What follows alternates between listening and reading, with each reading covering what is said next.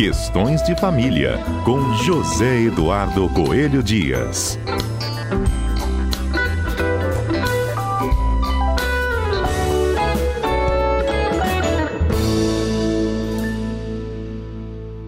E nesta edição do Questões de Família, nosso comentarista José Eduardo Coelho Dias fala sobre a interdição de direitos. A gente vai entender como funciona e para que serve. Bom dia, Zedu. Bom dia, Fernanda. Bom dia aos nossos queridos ouvintes da Rádio CBN. O que é essa interdição de direitos?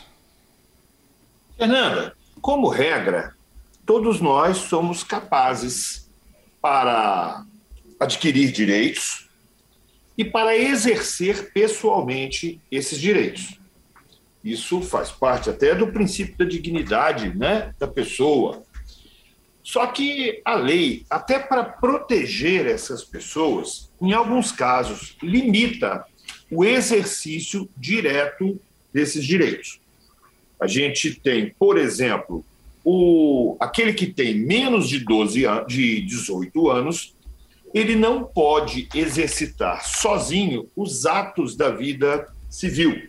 Ele não pode fazer uma negociação de compra e venda, ele não pode, enfim, de, de um imóvel, por exemplo, né? Claro que aquelas compras e vendas mais é, simplórias, um, um enfim, um, uma camisa num shopping, isso aí não, não tem problema nenhum. É, mas eu digo de atos jurídicos, a prática desses negócios jurídicos de mais relevância são restritos àqueles que têm mais de 18 anos. Então, uhum. como regra, você tem limitações até os 18 e depois você, a partir dos 18 anos, tem a capacidade plena do exercício dos direitos. Acontece que, em alguns casos, isso não se opera. Por quê? Para que um negócio jurídico tenha validade, é, nós precisamos ter a manifestação da vontade emitida de forma clara e realmente voluntária. Ou seja, eu não posso imaginar que alguém vá fazer algum tipo de transação, por exemplo, sem expressar corretamente a sua vontade. Isso se dá por quê? Em alguns casos, por algum tipo de, de questão psicológica, ou mental, ou neurológica, por algum motivo qualquer, essas pessoas não têm capacidade para exercer os seus atos por si própria, precisam de um apoio de alguém, de uma ajuda de alguém. Vamos imaginar aquela pessoa que não consiga exprimir claramente a sua vontade, expressar claramente a sua vontade. Ela vai precisar de um apoio. Esse apoio é dado dependendo do grau de comprometimento daquela manifestação de vontade. Esse apoio pode ser dado por meio de um curador ou por meio de alguém que vai fazer uma, uma assistência naquela manifestação de vontade. Enfim, e isso tudo é decidido judicialmente por um processo que a gente conhece como interdição. Até aqui está indo bem, Fernanda? Está dando para entender pode, tudo? Tá. Que pode ser temporário ou permanente, Zedor? Aí é que entra o, o, ponto principal da teoria mais atual, que é o que está em vigor no nosso ordenamento jurídico desde pelo menos a promulgação do chamado Estatuto é, da Pessoa com Deficiência, também conhecida, e eu até prefiro chamar assim, de Lei Brasileira de Inclusão. Nós tivemos uma mudança na concepção das incapacidades. Eu explico. Antigamente, Fernando, toda pessoa que era declarada incapaz, ela era declarada incapaz de forma até permanente e como um todo. Aquela pessoa estaria impedida de praticar, sem essa colaboração, vamos dizer assim, é, qualquer ato da vida civil. Aí o mundo vai evoluindo, a sociedade vai evoluindo e alguém resolve perceber o óbvio que o fato de você ter incapacidade, por exemplo, para lidar com dinheiro, não significa que você tenha incapacidade para lidar, por exemplo, com sua vida afetiva, casar e ter filhos. Você só não pode lidar com dinheiro. Então, hoje em dia, a concepção é essa. A interdição ela é pontual, ela é exatamente naquilo que a pessoa manifesta aquela incapacidade. E mais, houve também uma mudança no pensamento, de forma que chegou-se à compreensão de que essas interdições devem respeitar uma eventual capacidade de recuperação daquela parte, daquela pessoa. Então, como regra, o juiz fixa um prazo, ainda que possa renovar esse prazo por diversas vezes, mas a princípio toda interdição que era permanente passou a ser temporária. Então, nós temos o, a, o, abandono de uma antiga teoria da incapacidade, que dizia que aquela pessoa que era incapaz era incapaz em relação a tudo e para sempre, para uma teoria bem mais moderna e ajustada à realidade, que é no sentido de que toda incapacidade deve ser exatamente para aquilo, para aquele ponto da vida civil daquela pessoa e sempre vai ter um caráter temporário. Entendido. E para decretar essa, essa situação de incapacidade de interdição, que tipo de análise essa pessoa passa? É psicológica? Bom, é uma análise psicológica? Médica. A princípio, você, é, se você desconfia, vamos dar um exemplo de alguém que, que, que não consiga administrar os atos da vida civil pelo consumo é, de drogas ilícitas, por exemplo. Uhum. Essa, essa pessoa, como regra, ela tem o direito de manifestar sua vontade, por exemplo, de recusar algum tipo de, de tratamento. Mas aí a família percebe que aquela pessoa é, não está com, a, com o raciocínio, está tão comprometida por aquela droga que não consegue sequer se tratar.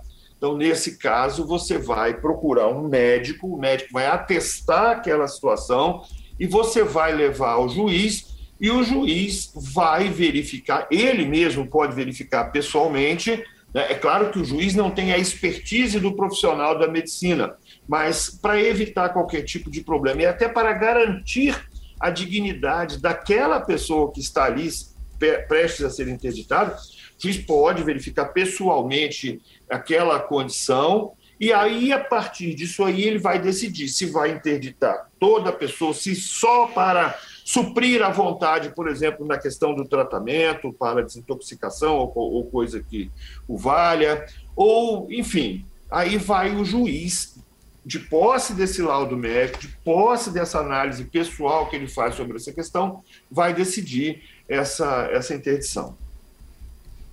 A pessoa interditada pode contestar, Zedu? Minha última pergunta. Pode, pode sim. Fernanda, olha só que coisa é curiosa, né?